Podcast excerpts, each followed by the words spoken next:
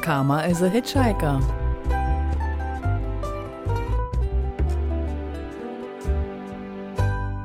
Der Podcast von Tamedia.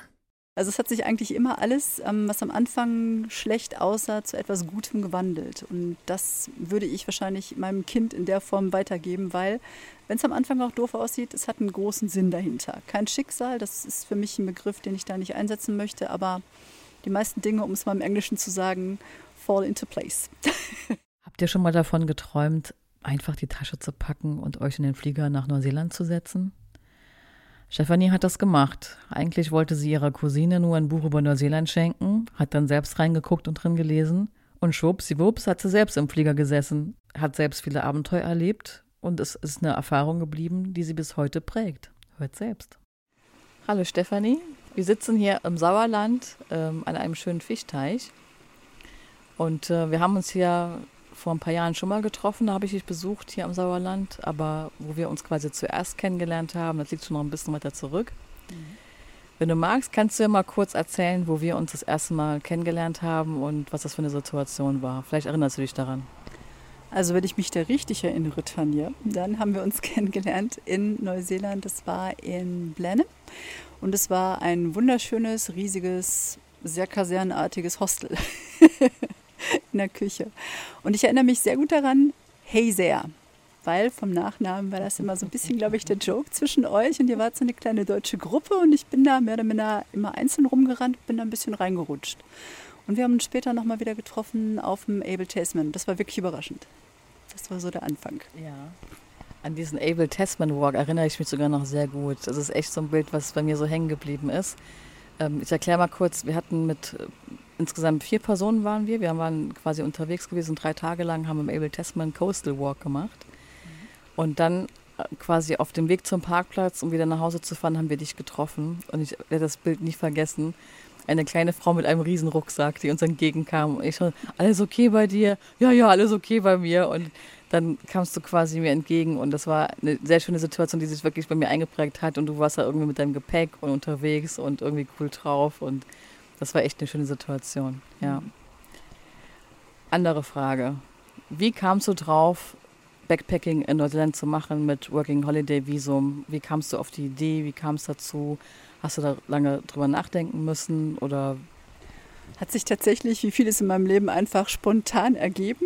Ach ja, mache ich jetzt, weil meine Cousine tatsächlich, eine kleine Cousine von mir, die wollte gerne das Work and Holidays in Neuseeland machen, war da total begeistert. Das war aber abzusehen, dass sie es zumindest in naher Zukunft nicht machen konnte und ich wollte ihr ein Buch schenken. Über dieses Buch, guckst du halt mal durch, bin ich dann auf die Idee gekommen, ich habe die Zeit und ich kriege irgendwie das Geld zusammen. Ich mache das jetzt anstelle von der kurzen gewissermaßen. Das war so der Anfang vom Ende. Und dann war ich relativ kurz drauf in Neuseeland. Ja, cool. Ja. Wie viel Vorlauf war das dann? Ich glaube knapp fünf Monate. Also von der Idee, das zu ja. machen, bis zur Umsetzung. Genau, ja. genau. Das hat sich so ungefähr von Dezember bis Juni ungefähr gezogen, weil im, ja, spätestens im April muss man dann seine Klamotten zusammen haben. Man muss ja auch das Visum beantragen. Man muss sich vorbereiten, man muss auch die Finanzen geregelt haben, was man halt für ein Work in Holidays alles in Betracht zieht. Man muss sich auch mit dem Gedanken befassen, dass man für lange Zeit erstmal nicht zu Hause ist. Auch das ist ein Faktor. Und ich war mit dem Studium fertig und konnte mir dann eigentlich überlegen, was mache ich als nächstes. Und das halbe Jahr habe ich dann genutzt, habe mich vorbereitet und muss gestehen, es ist, glaube ich, auch eine gute Idee, dass man das von sich aus macht und nach meinem Dafürhalten nicht über Agenturen geht, sondern das wirklich alleine einstiehlt, weil es einem noch ein Stückchen mehr Selbstständigkeit gibt. Und so kam es dann. Dann bin ich in den neuseeländischen Winter gestartet. In welchem Jahr war das? 2010. Ja. Genau. wo, hast du, wo hast du angefangen? Hm, ich habe angefangen in Auckland. Man kommt relativ zwangsläufig entweder in Wellington oder in Auckland an. Auckland ist halt äh, zwar nicht Hauptstadt, aber irgendwie gefühlt Hauptstadt. Du kennst sie es ja. Und da war ich dann zwei Wochen, zwei Wochen viel zu lang übrigens, weil Auckland ist nicht besonders schön oder wirklich erwähnenswert. Ich denke mal, man kann das auch viel kürzer machen. Und dann von da aus bin ich kurz nach Toranga und habe mich dann super schnell in den Süden verkrümelt. Und der Süden war einmalig. Wie warst du unterwegs? Also wie hast du dich fortbewegt? Mit dem Bus. Es wäre natürlich auch sinnvoll gewesen, sich mit anderen Menschen zusammenzutun und sich vielleicht einen Camper zu teilen oder ein Auto sogar oder sich ein eigenes Auto zu kaufen. Es gibt ja unglaublich massenhaft Blechschäden-Autos, die man für kleines Geld kriegen kann, um sich dann von A nach B zu schlunzen. Wollte ich aber nicht. Ich habe mir das einfach nicht getraut. Es war Linksverkehr und ich hatte auch keine Lust und ähm, so viel Budget übrigens auch nicht. Und dann hat man Bussysteme, die man nutzen kann vor Ort und die sind sehr preiswert und schön, muss ich sagen. War Ja. spaßig. Ja, sehr cool. Wie hast du übernachtet? Wie hast du das gemacht? Eigentlich hauptsächlich in Hostels. Man hat am Anfang vielleicht auch andere Pläne, dass man mehr in das wirkliche Work and Holidays geht und dann eben auf Höfe geht. Das war ja bei dir, glaube ich, auch mehr Fokus, dass man wirklich die Menschen vor Ort besser kennenlernt. Deswegen heißt das dann, ne? Genau, das Ja. Woofing. Eben, wie war das? Wedding Workers on Organic Farms. So. Genau, das wollte ich eigentlich auch mehr machen. Das habe ich relativ kurzzeitig nur hinbekommen. Das waren vielleicht vier, fünf Wochen, wenn überhaupt. Hm, Aber es ergibt sich halt einfach vieles in Neuseeland. Und dann war ich hauptsächlich in Hostels. Gab es irgendwas, was du da ausprobieren wolltest, auch vielleicht in Neuseeland? Ich wollte eigentlich tatsächlich Kiwis pflücken. Dazu ist es nie gekommen. Ich habe es in einem Jahr nicht geschafft, eine einzige Kiwi anzupacken. Bisschen peinlich. Ähm, Aber zu essen. Aber ich habe ja, ich hab Kiwis gegessen, wie blöd. Ich habe auch einen Kiwi-Löffel. Ich habe noch den Original Sesfree Kiwi-Löffel. Ja, Jawohl, cool. ja, ja. Nein, aber ähm, das, was ich wirklich gerne gemacht habe, war das Samenprogramm für Kiefern in Blenheim. Da war ich dabei. Das hat mich dann forstwirtschaftlich auch angesprochen. Da habe ich mich wenigstens zu Hause gefühlt. Und dann bin ich da ähm, mindestens zweieinhalb Monate, denke ich. Doch, zeitlich komme ich da immer ein bisschen durcheinander nach all der Zeit. Aber ich war dann lange auf den Kiefernfarmen und habe dafür gesorgt, dass die Kiefern richtig befruchtet wurden. Ich habe Kiefern-Kondome übergestülpt. Das war schön. Hört sich sehr interessant an. Ja. Äh, für unsere Zuhörer und Zuhörerinnen, äh, die Stefanie ist Försterin. Tatsächlich. Das heißt, es ist ihr Gebiet und damit kennt sie sich auch ziemlich gut aus. Coole Sache. Wie kamst du an den Job? Ich bin da ähm, durch ein Hostel reingerutscht. Also vieles in Neuseeland muss man auf sich zukommen lassen. Ich denke, je mehr du Dinge forcierst vor Ort, desto mehr wirst du, zumindest nach dem, was ich gesehen habe, auf die Nase fallen. Also immer, wenn du glaubst, jetzt habe ich was sicher oder jetzt habe ich mich drum gekümmert, dann wird sich ein Job in Luft auflösen. Also habe ich das auf mich zukommen lassen. Mir wurde es einfach von einer Hostelbesitzerin angeboten. Und dann bin ich da ruckzuck hingefahren. Am gleichen Tag habe ich einen Vertrag festgemacht und dann war ich mitten in Kiefern. Das war schön. Ja, sehr cool. Mhm. Mittendrin steht nur dabei. Ja. Ja, sehr cool. Hast du noch weitere coole Jobs gehabt? Mm, Bedauerlicherweise würde ich da sagen, nein. Ich habe aber, was ich total cool fand, das hast du, glaube ich, auch gemacht. Jawohl, das haben wir doch parallel gemacht. Wir haben in Supermärkten nachts die Regale gepackt. Nachts im Supermarkt. Ah, nachts im Museum. Wir waren Ben Stiller, es war schön, das war auch wirklich klasse. Also das war wirklich schön, weil wir einfach einen anderen Rhythmus hatten als der Rest der Menschheit und wir einfach konträr gegen die Gesellschaft eigentlich gearbeitet haben. Für und gegen die Gesellschaft. Findest du das wirklich so schön? Ich fand es mega geil, weil ich habe immer noch die Countdown-Musik im Kopf. Ehrlich? Von den, von, nee, von den Fine Young Cannibals. Das Good Thing, weißt du das noch? Die ganze Zeit lief das nachts als Jingle vom Countdown. Ich erinnere Muss mich ich- da super dran. Anhören. Ist geil. Ja. Ähm, kurze Erklärung dazu. Wir haben uns ja in diesem Working Hostel in Blenheim, also Blenheim geschrieben, äh, kennengelernt. Das Working Hostel heißt dann, die vermitteln einen Jobs oder haben Leute an der Hand, die quasi Arbeiter suchen und man kann sich quasi dann so connecten, wohnt dann da, bekommt einen Job vermittelt und meistens ist sogar der Transport auch mit drin, dass irgendwie für den Transport dahin und zurück zur Arbeitsstelle gesorgt wird. Und wir haben drei Wochen lang nachts gearbeitet. Ähm, wir haben, wie hieß die Kette damals noch, die da quasi, gab es ja New Market und es gab noch eine. Countdown, glaube ich. Genau, Countdown. Da wurde quasi eine Filiale aufgekauft von Countdown und dann wurde die nachts quasi im laufenden Betrieb sonst äh, umgebaut. Wobei nachts war natürlich dann zu, aber die haben im laufenden Betrieb, also tagsüber aufgehabt und wir haben nachts umgebaut. War angelegt auf drei Wochen. Ich finde es gerade total interessant, was du beschreibst, äh, dass du sagst, hey, war total geil, immer, immer entgegen der normalen Leute und so weiter. Fand ich am Anfang auch total spannend. Aber ich muss dir ganz ehrlich sagen, mein Biorhythmus war nachher so gecrashed.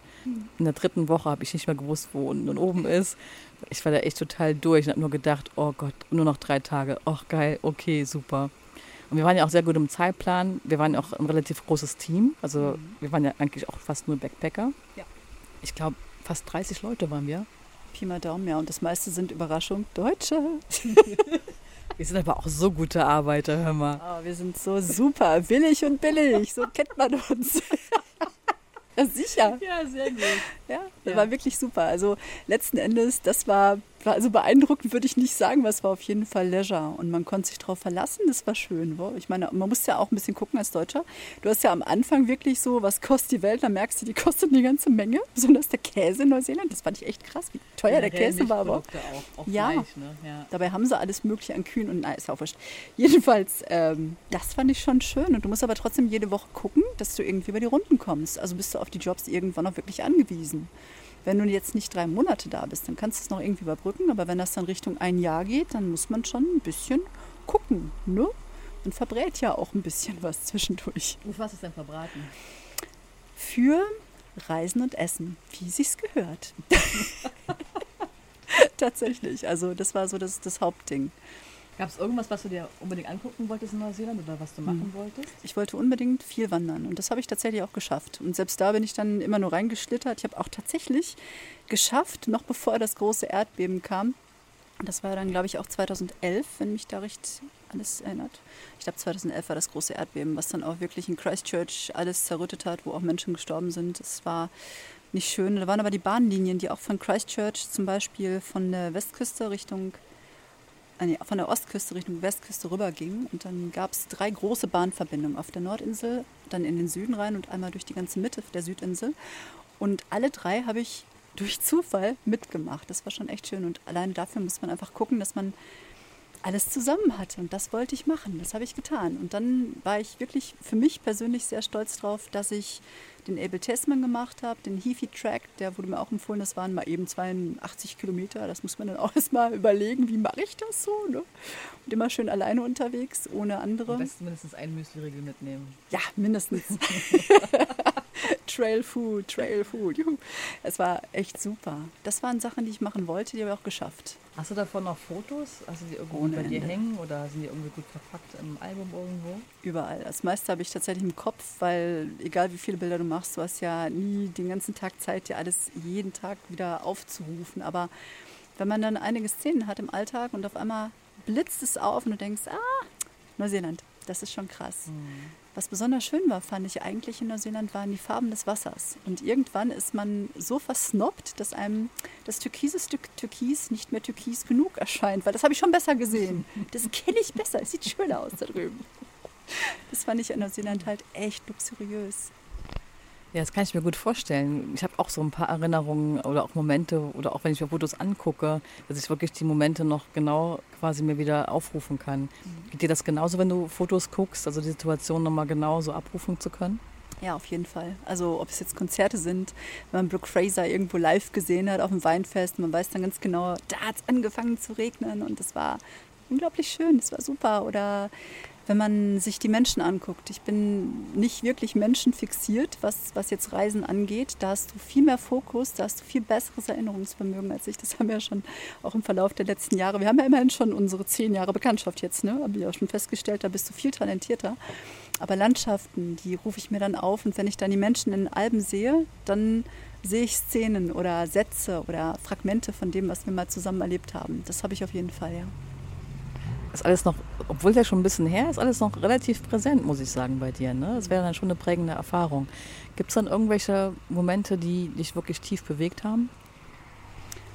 Tief bewegt, bewegt mich bis heute die Freundschaft mit einem Brasilianer, der immer noch mittlerweile in Blenheim lebt. Der war eine Zeit lang in Havelock. Das ist so das Muschelkörbchen Neuseelands, muss man sagen, wo es Green Mussels ohne Ende gibt, aber das soll ja nicht zur Sache tun. Jedenfalls die Freundschaft mit Denner, so heißt er, dass die noch besteht, das bewegt mich sehr tief. Das ist wie ein Bruder, den ich noch nie hatte. Wie habt ihr euch kennengelernt? Wir haben ähm, tatsächlich auch mal wieder gleich in Hostel gewohnt, er als Permanenter. Und es ist so, dass man als Brasilianer keine Permanent Residency kriegt. Also hat man keine permanente Aufenthaltsgenehmigung, die man als Deutscher relativ locker bekommen kann relativ, sage ich jetzt mal. Die jetzt danach streben, werden dann wissen, das ist nicht ganz so locker, aber ist auf jeden Fall besser als für einen Brasilianer. Und er ist bis heute in einer Arbeitssituation, wo er von seinem Arbeitgeber abhängig ist. Und er zieht es trotzdem durch. Dieser Mensch hat mich sehr tief beeindruckt. Nach so vielen Jahren immer noch abhängig ja. quasi von der Beschäftigung. So ist es. Das ist echt krass. Ja, Was macht er? Er arbeitet, glaube ich, immer noch in einer Fischfabrik und sortiert Haifische von Seelachs. Es ist schon sehr interessant, wenn du das über lange Zeit machst. Die meisten würden es wahrscheinlich dran geben, aber er nicht. Er zieht das durch, weil er seiner Heimat, möchte ich sagen, Sao Paulo nicht so viel abgewinnen konnte und Neuseeland ist sein Zuhause. Das ja. bewegt mich wirklich bis heute. Gibt es andere Augenblicke, wo du irgendwie nochmal zu dir selber gefunden hast, nochmal selber besser kennengelernt hast? Eigentlich, ja, eigentlich ständig, weil ähm, ich habe das immer sehr bewundernswert gefunden. Viele Menschen haben immer den Drang gehabt, ähm, mit anderen Menschen zusammenzureisen, speziell Deutsche, weil man am Anfang natürlich durch seine Sprache limitiert ist.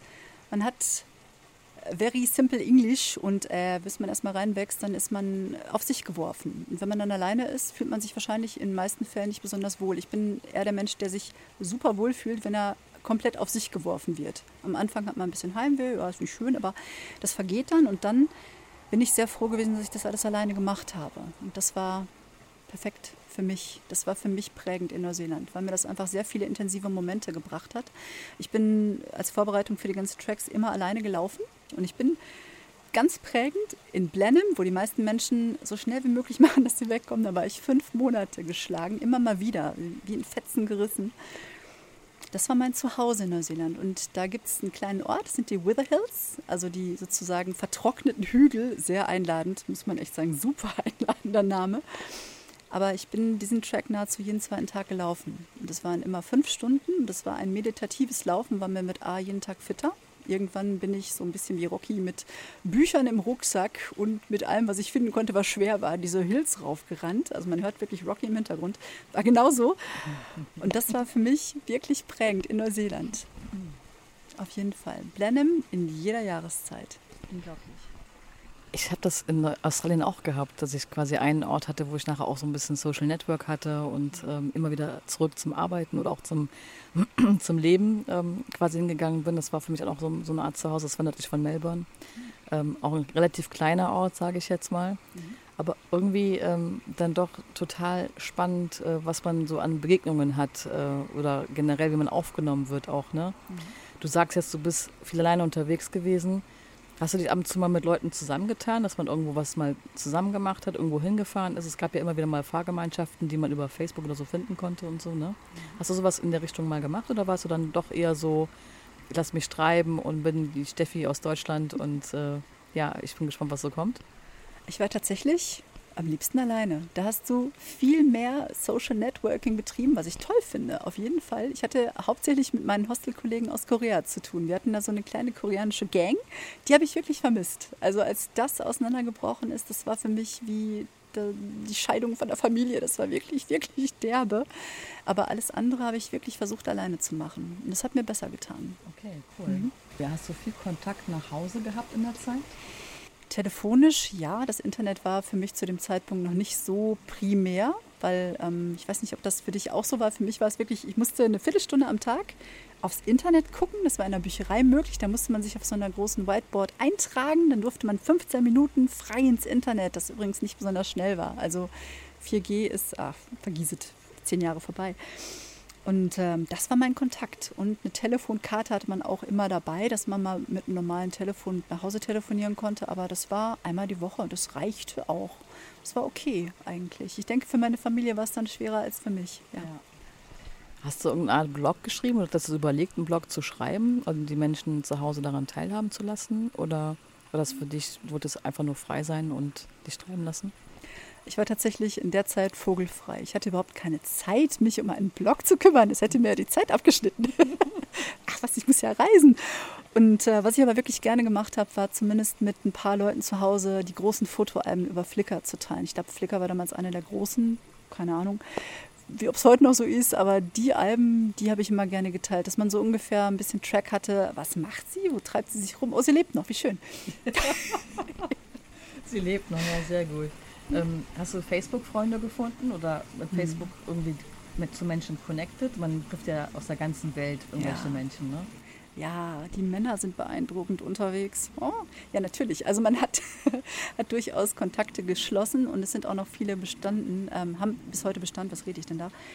Aber ich muss sagen, man hat nach, nach wirklich einer Dekade, was sich ja dann bedeutend beeindruckender anhört, ähm, ein bisschen auskristallisiert, was für einen wirklich wichtig ist. Und die meisten Menschen haben in der Zeit ja auch dann ihren Lebensweg verändert und man verliert viele aus den Augen, leider. Aber es gibt immer noch gute Connections. Sei es jetzt eben wirklich nach Korea, sei es auch in Deutschland gibt es gute Kontakte. Habe ich jetzt auch Familien, die ich seit der Zeit begleite oder die mich begleiten oder eben auch dich. Die gibt es dann schon noch. Also Neuseeland hat dahingehend viel gebracht. Hat sich geprägt in deinem weiteren Lebensweg?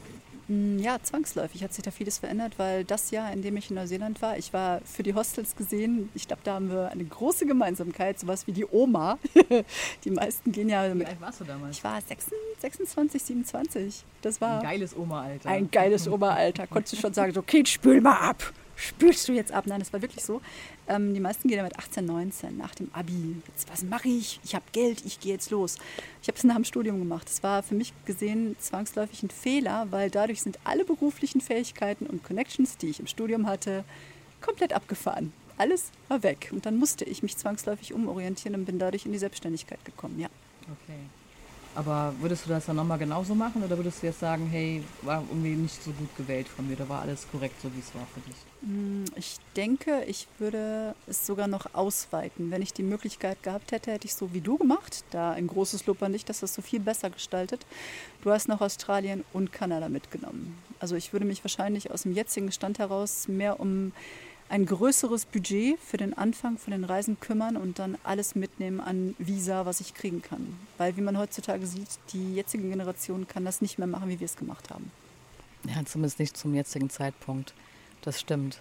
Hatte ich es damals nicht umgetrieben, weil das war für mich echt ein Thema und auch bei anderen Backpackern, mit denen ich gesprochen habe, ein Thema. Wenn man so lange ausgestiegen ist aus unserem System, was ja ein System ist, was man auch ja als keine Ahnung, was Arbeitswelt von mir aus formulieren kann oder Hast du Angst gehabt, hier nicht mehr reinzupassen? Nicht eine Sekunde. also Angst wurde mir von zu Hause aus immer ausgetrieben, weil Angst lähmt und Furcht lähmt auch. Und dementsprechend habe ich mir da ehrlich gesagt nie Gedanken drum gemacht. Ich bin blond, ich mache mir nie Gedanken, wozu. ich wäre auch gerne blond. ja, jeder wäre gerne blond. Das Ding ist, also man hat einfach diese Bedenken gehabt, weil man einfach diese Freiheit geschnuppert hat und das einfach einem so gut gefallen hat. Und ich habe ja erzählt, ich wollte erst nur acht Monate das machen, auch in Australien, habe dann irgendwie anderthalb Jahre später dann wieder quasi den Rückweg angetreten. Und da war halt schon so von wegen, kann man das noch? Ne? Also man kennt das ja alles, man weiß auch, wie das funktioniert, aber kann man das noch? Das war echt so bei mir ein Thema. Aber bei dir dann, du als Frau der Zuversicht, kenne ich alles und hattest du überlegt zu verlängern vor Ort? Hätte ich getan, hätte ich es gekonnt, ja. Aber ich glaube, oder ich war zu dumm oder zu dusselig. Ich glaube, in Neuseeland konnte man es nicht ohne triftigen Grund verlängern. Da hätte man dann einen Arbeitgeber finden müssen, wenn ich mich recht erinnere, der das Ganze dann unterschreibt und befürwortet. Und das ähm, hatte ich zu dem Zeitpunkt nicht. Nein. Und muss man auch sagen, egal wie alt man ist, die Familie zu Hause ist irgendwann auch wieder ein bisschen präsenter. Das ist das. Und ich war dann auch froh, nach einem Jahr nach Hause zu kommen, aber sobald ich den Flughafen betreten hatte, habe ich mich rumgedreht und den nächsten Flugsteig gesucht, aber es war zu spät.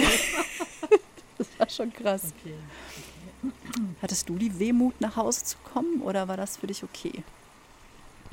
Ich war so ein bisschen geteilt tatsächlich und habe dann auch, also mir, mir ist es sehr schwer gefallen, weil Australien so mein Herz bewegt hatte, ähm, weil ich einfach so coole Erfahrungen da gemacht habe ähm, das quasi verlassen zu müssen, weil das Visum ausgelaufen war. Ich habe auch mich zu spät darum gekümmert, ähm, mich um ein zweites Jahr zu bewerben, was relativ einfach möglich war damals noch in Australien mit landwirtschaftlicher Arbeit. Ich glaube drei Monate, dann konntest du irgendwie noch ein weiteres Jahr noch dranhängen, mhm.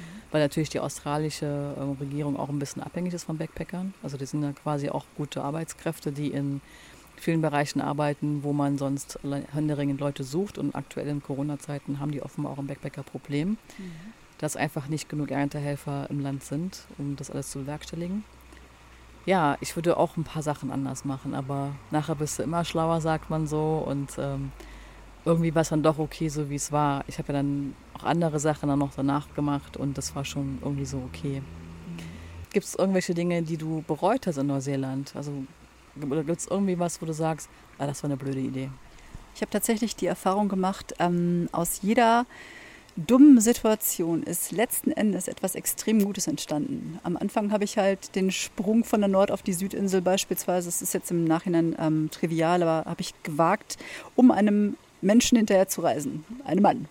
Das war ein Fehler. Das war wirklich ein Fehler, weil es war ein dummer Idiot. Aber macht nichts. Im Nachhinein hat es mich auf die Südinsel geschleudert und ich habe mir den ganzen Norden gespart. Ja, cool.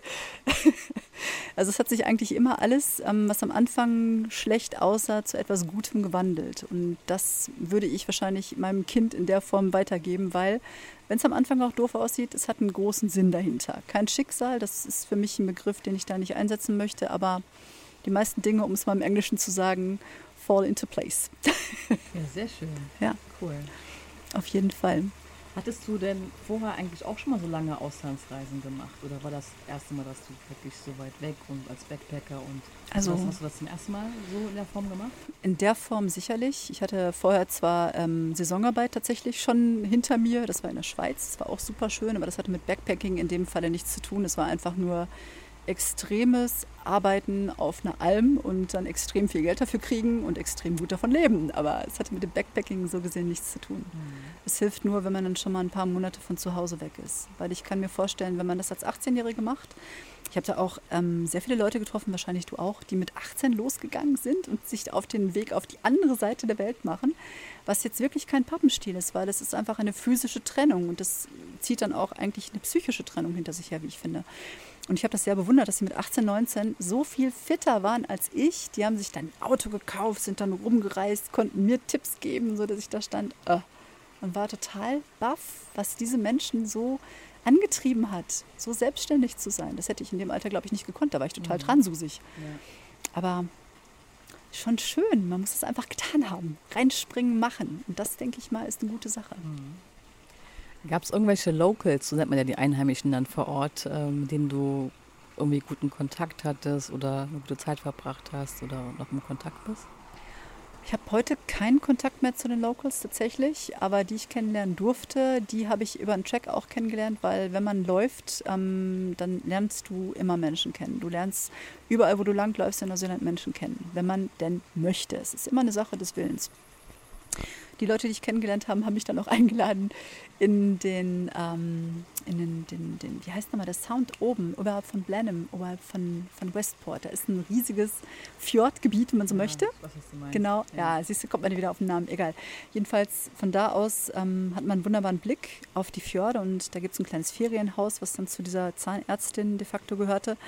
Da durfte ich dann ein schönes Wochenende mit verbringen, habe dann auch länger Kontakt gehalten. Das war wirklich schön. Ansonsten kann man eigentlich in Parallelweltleben führen als Backpacker. Das Hostel für sich ist voll mit Menschen, die arbeiten wollen, macht sein eigenes Ding und ist ein bisschen ein eigenes Universum und der Rest der Menschheit lebt daneben, wenn man sich nicht wirklich wie beim Roofing mit den Menschen auseinandersetzt. Und auf einer Farm, wo man Poo-Picking, also man durfte Mist aufsammeln von Lamas, großartige Arbeit, kann ich jedem empfehlen. Ähm, da lernt man auch noch Leute kennen vor Ort, aber das sind dann Alltagssachen. Ob man da Bock drauf hat, ist eine andere Sache. Das Paralleluniversum des Hostels, muss ich sagen, hatte seine Vorzüge, weil man eben komplett vogelfrei lebt. Kannst du es nochmal vorstellen, im Hostel so lange Zeit zu, zu bleiben? Ich glaube, ich könnte es mir noch mal vorstellen, aber wie du schon sagst, ja, man wird älter, man wird gesetzter, man wird bequemer und mag den Luxus eines eigenen Zimmers. Ja, das ist ja immer so. Weißt du? Ja. Hast Aber, du Couchsurfing ja, gemacht in der Zeit? Nein, habe ich mich tatsächlich nicht getraut. Weil ich bis heute nicht weiß, als Weibchen irgendwo Couch zu surfen, ist wahrscheinlich sicher, weil man ja auch Bewertungsportale in der Richtung findet, aber ist mir nie eingefallen, nein. Hast du dich denn sonst sicher gefühlt in Neuseeland? Jeden Tag. Ja. Wie war dein Medienkonsum in der Zeit? Relativ gering, muss ich sagen, weil es ähm, nicht überall Fern Fernsehen in dem Sinne gab. Übers Internet war ich einfach nicht fit genug zu der Zeit. Also habe ich tatsächlich vielfach einfach Gespräche geführt und habe Radio gehört wie eine Besessene. Und das Radio in Neuseeland, darf ich sagen, einmalig. Ich sage nur Hauraki Radio, ne? Kann man auch heute noch über einen Stream, glaube ich, kriegen. Und wenn ich es richtig sehe, haben sogar einige Bekannte von Berlin auch noch das gleiche ansehen und hören das immer noch regelmäßig. Also das Radio ist ganz anders. Das habe ich aber weltweit gesehen, dass das Radio viel ähm, musiklastiger war und die Stimmung in Neuseeland, die ist für mich bemerkenswert frei, auch immer noch und fröhlich. Das hat mit dem Deutschen, der ja an und für sich eine eher ernstere Natur hat, überhaupt nichts zu tun. Ganz, ganz anderes Weltbild und das spiegelt sich dann auch in den Medien wieder. Das fand ich schon. Was ich bemerkenswert fand tatsächlich war, nur als kleines Beispiel, die Geschichte von einem Mann, der in Neuseeland tatsächlich umgebracht wurde. Und man hat über Wochen den Mörder dieses Mannes gesucht. Wäre das bei uns in Deutschland passiert, wäre das eine Notiz unter vielen gewesen. In Neuseeland aber war das eine nationale Katastrophe und es hat die Menschen berührt und nicht im sensationellen Sinne, sondern es hat die Menschen wirklich mitgenommen. Das hat mich sehr, sehr tief geprägt, dass die Menschen so mitfühlend waren in Neuseeland. Das fand ich schön.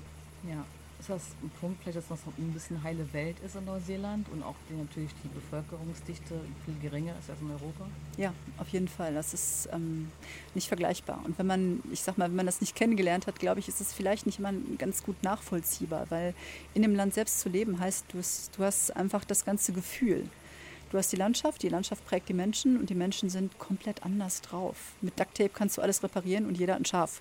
Also gesehen, es ist schon ganz, ganz anders als Deutschland. Mhm. Kann man ja nicht vergleichen. Ja. Ist ein bisschen heile Welt, ist ein bisschen märchenmäßig. Mhm. Ja. Ob das heute noch ist, weiß ich nicht. Auch die Menschen unten in Neuseeland durften Terror kennenlernen, durften islamistischen Terror kennenlernen und wissen seitdem, wie es bei uns ist, sage ich mal. Ob das jetzt ein Gewinn ist, wage ich mal zu bezweifeln.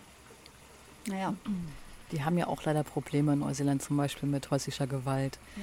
Da habe ich zum Beispiel sehr viele Plakate auch gesehen, die darauf hingewiesen haben, auf Hotlines, auf Rufnummern, um Menschen, vorrangig Frauen, ähm, mhm.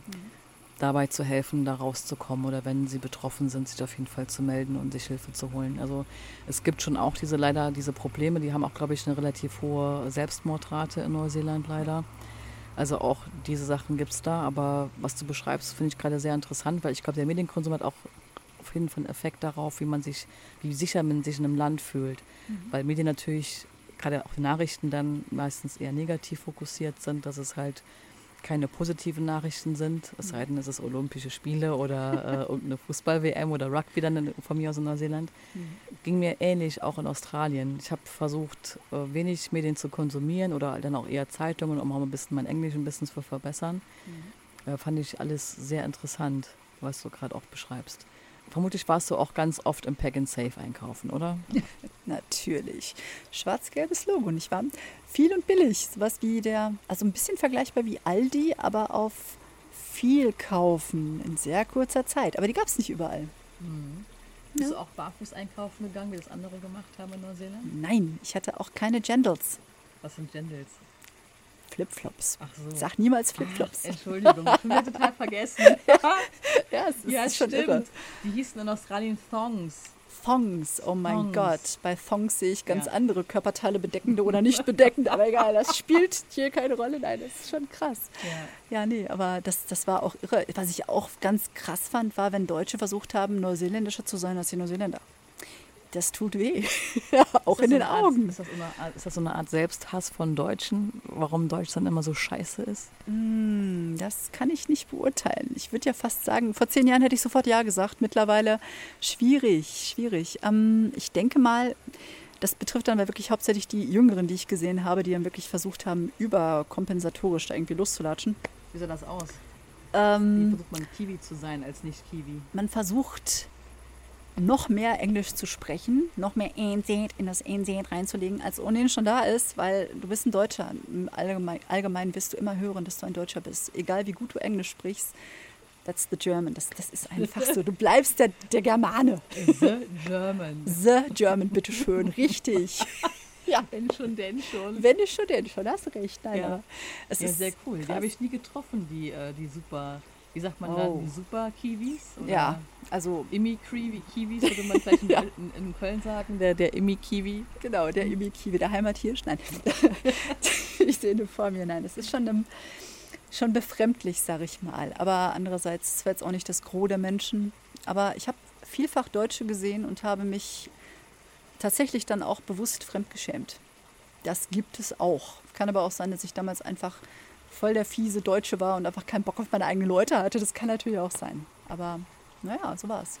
Ja, ich, ich kenne das noch aus den Hostels. Aber was du jetzt von den Deutschen beschreibst, habe ich auch erlebt. Also, dass man irgendwie, man rottet sich dann wieder zusammen in der Fremde. Hat man so das Gefühl, es ist bekannt, man kennt die Sprache, man weiß, wo man herkommt und braucht viele Sachen nicht zu erklären. Hat ja irgendwas Verbindendes auch wieder. Mhm. Aber mir ist es bei den Franzosen zum Beispiel in, in Australien aufgefallen, die dann auch teilweise so grottig Englisch konnten. Also die konnten tatsächlich nur in der französischen Gruppe bestehen, weil der Rest wurde schwierig.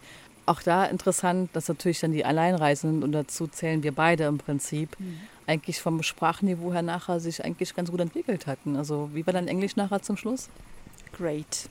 Also wirklich. Das, das zu dem Zeitpunkt war mein Englisch wirklich exzellent. Das hatte zwar eine absolute Durchfärbung, die man sich dann automatisch irgendwann angewöhnt, weil man auch versucht, so viel zum Thema Überkompensation, aber dann wirklich, man versucht sich irgendwann da reinzufuchsen und dann hast du einfach eine ganz andere sprachliche Fähigkeit. Und mit je mehr Kiwis du zusammenarbeitest, desto besser wirst du natürlich auch. Ich habe auch in einem ähm, Hotel gearbeitet, respektive so eine, so eine Art Stundenhotel fast schon. Also da gab es auch Leute, ja, die haben ihre Misses da einquartiert. Man durfte dann so ein bisschen die Klamotten von der Misses waschen, das war sehr lustig. Aber war schön. Und da hast du automatisch mit Original Kiwis zu tun, wobei das Wort Original Kiwi übrigens auch schwierig ist. Du hast ja durch die Maori-Sprache, Maoris muss man ja auch sagen, ist ja ein ganz anderes Kaliber im Großen und Ganzen, nicht, dass es da keine Probleme gäbe, aber als die Aborigines in Australien, weil die Maori von Anfang an losgegangen sind und haben sich die Weißen geschnappt und haben gesagt, pass mal auf Leute, bis hier und nicht weiter. War ganz blöd gesagt. Man Zunge hat rausgestreckt und gesagt, Ja. pass mal auf, Kollege, hier ist jetzt mal Sense. ja, jetzt ist hier Hacker-Time und ich mache dir jetzt platt und töte dich. Okay, da wusste der Weiße, hier jetzt, jetzt nicht mehr gut Kirschen essen. Ne? Und dann war es halt so, das war also von Anfang an ein ganz anderes, unabhängiges Verhältnis zwischen Weißen und Original-Ureinwohnern. Die kommen ja, glaube ich, auch ursprünglich von Polynesien. Die Maori und die Weißen, naja, andere Geschichte. Jedenfalls die Weißen sind ja eigentlich auch ursprünglich Engländer. Also gibt es eigentlich nicht den Kiwi per se. Das ist ja eigentlich auch ein Eingewanderter, muss man ja auch sagen. Ne? Das ist schon krass. Und da hast du überall Ursprünge. Ja. Ja klar, Ja. aber dann hast du viele deutsche Einflüsse. Ich habe echt viele Kiwis getroffen, die auf irgendwelchen Wegen deutsche Vorfahren hatten. Und ich stand da so, krass, wie kommt das jetzt zustande? Wo? Da siehst du dann halt schon global unterwegs, die ganzen lieben Leute. Das fand ich schon interessant. Aber letztlich Kiwis zu treffen und mit Kiwis zu sprechen, das ist ja schon eine eigene nationale Identität. Und was ich aber immer eigentlich gesehen habe, auf der Südinsel hast du relativ strikt äh, die, die Weißen gehabt und die hauptsächlichen Maori-Gebiete, möchte ich fast sagen. Das hauptsächliche Maori-Ding war im Norden. Ob das jetzt Richtung Auckland war oder Richtung Mitte, wo du dann auch die ganzen Hot Springs hast, so gesehen. Das war schon relativ getrennt. Das fand ich schon interessant, muss ich sagen. Hast du dich mit der Kultur beschäftigt, mit der Maori-Kultur? Ein bisschen. Also ich würde sagen, es ist immer nicht mehr als oberflächlich, weil du dann auch Menschen treffen musst, die sich damit auskennen. Aber dass man sich in Museen natürlich auseinandersetzt, ob man jetzt in Wellington ist, das war ja wirklich schön das große Te Papa. Das ist, das ist ja, wow, ist ja ein Tempel des Museendaseins. Das fand ich sehr schön. Da lernst du wirklich eine Menge. Ohne dass sie belehren wollen, lernst du trotzdem eine Menge. Du hast einfach die ganze Kultur. Du kommst wahrscheinlich auch nicht um die ja der Anhänger drumherum. Ab einem gewissen Punkt hast du irgendwo einen Pendant, du hast einen Twist, du hast was auch immer du dann für nötig hältst. Du siehst die Versammlungsorte, du setzt dich damit auseinander. Das schon, ja. Und du siehst natürlich auch in den Medien, dass ähm, die Kultur immer präsent ist. Das heißt, du hast auch jeden Tag die Begrüßung auf Maori und du hast die Begrüßung auf Englisch. Das ist schon was Besonderes, das muss man schon echt sagen. Das ist, denke ich, weiß gar nicht, ist es in Australien genauso? Werden ja die Ureinwohner auch mit einbezogen? Hast du das erlebt? Es geht, würde ich mal sagen. Also was ich mitbekommen habe, viele Australier wollen darüber nicht reden. Also die, quasi die weißen Australier habe ich keinen gefunden, der wirklich darüber reden wollte. Genau wie in, in Kanada ich keinen äh, weißen Kanadier gefunden habe, der mit mir über die First Nations äh, sprechen wollte. Immer so das Ding, ah, ganz schlechtes Thema gerade. Ich glaube, weil wir vielleicht auch viel Vorwissen nicht dann nicht vorweisen können oder was generell im Land passiert, ist nur eine Vermutung von mir, weiß ich nicht. Ich habe damals Maori-Veranstaltungen besucht, um das ein bisschen besser zu verstehen. Also die haben ja so quasi so Schau, wie soll ich sagen, Vorführungen, wo sie quasi ihre traditionellen Tänze oder auch ihre traditionellen Rituale so ein bisschen vortragen, habe ich so das Gefühl gehabt. Es ist trotzdem eine suspekte Welt äh, geblieben für mich, weil natürlich man, man versteht die Sprache nicht so, aber man versucht sich so wie du einzulesen und auch ein bisschen die Historie zu sehen, auch was im Land passiert ist, dass halt natürlich dann auch durch die ganzen Menschen viele Wälder quasi abgeholzt wurden, um damit zu bauen oder andere Sachen zu machen oder es zu verfeuern. Aber es ist eine sehr interessante, interessante Kultur, vor allen Dingen mit dem Miteinander, mit dem mit der aktuellen Regierung oder mit der aktuellen Gesellschaft, weil das in Australien halt ganz anders ist. Das ist tatsächlich alles parallel. Die sind in diesen ähm, Reservaten quasi auch so abgeschoben aus der Welt. Mhm. Das ist sehr schwer, die Welten zusammenzuführen. Ich glaube, das ist in Neuseeland, auch wenn es da nicht perfekt ist, aber ein bisschen besser gelungen als in mhm. Australien auf jeden Fall. Ja. Wir haben gerade Besuch bekommen im Hintergrund. Ähm, wir führen trotzdem mal das Interview einfach mal weiter. Gibt es irgendwelche Sachen, die du gerne nochmal so noch betonen würdest, die du dann nochmal noch mal loswerden möchtest? Was heißt nochmal? Das würde ich gerne Leuten mitgeben, die eventuell auch drüber nachdenken, das zu machen. Gibt es da was in die Richtung? Tatsächlich würde ich jedem empfehlen, ähm, selbst zu organisieren, einfach um es gemacht zu haben, einfach zu sagen, so, bin der dann nicht. Und auf jeden Fall machen. Nicht drüber nachdenken, nicht denken, oh, ich verbaue mir meine Zukunft, wenn ich jetzt ein Jahr weg bin. Nein, im Gegenteil, du bereicherst dich, wenn du es tust. Also machen, immer machen. Das ist das Einzige, was wirklich so übergeblieben ist, weil das, was du da siehst, was du da machst, egal was später kommt, das krieg, kriegst du nie wieder raus. Das nimmt dir keiner mehr weg, ob es eine gute Erfahrung ist oder eine schlechte. Das siehst du erst im Rückblick. Das kann sogar sein, dass du das erst nach 10, 20 Jahren siehst, ob es gut oder schlecht war. Aber auf jeden Fall machen und nicht aufs Geld gucken und nimm einen Kredit auf, aber mach's. Okay. ja, raus. Ich musste keinen Kredit aufnehmen an dieser Stelle, aber es ist, es ist schon sinnvoll. Ja weil Reisen bereichert das Leben. Und das geht mir nicht nur darum, ähm, wie im Neudeutschen gesagt wird, so von wegen, ja, man muss erstmal gucken, andere Kulturen, haben erstmal Verständnis für die ganzen Menschen, die kommen, sondern es ist wirklich ähm, ganz egoistisch gesehen für das Selbst so wichtig, dass man etwas anderes sieht. Jeder Landschaftseindruck bereichert die eigene Persönlichkeit und bringt weiter. So denke ich das wirklich. Und was man sieht, was man erlebt, was man an Menschen kennenlernt, jeder Reibungspunkt macht den Stein weicher. Das ist gut. Das ist sehr gut. Macht Freude. Das sind eigentlich schöne Schlussworte. Wollen wir hier Schluss machen? Können wir tun, ja. ja. Dann ganz lieben Dank, Stefanie, dass du dir, ähm, ja, dass du bereit warst, ähm, das Interview zu führen mit mir, dass wir es publishen werden irgendwann, ähm, dass ich dich hier im Sauerland besuchen durfte. Sehr cool. Und ganz lieben Dank für deine Auskünfte. War ja auch schon sehr intime Einblicke teilweise auch. Und ähm, ja, finde ich gut. Ganz lieben Dank dafür. Danke dir, Tanja. Was soll ich sagen? Super, du machst es gut.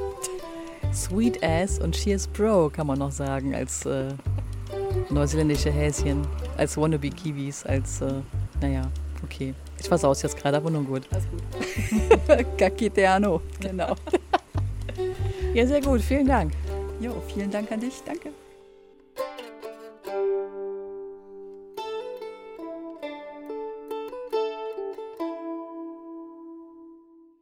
In der nächsten Folge spreche ich mit Sarah.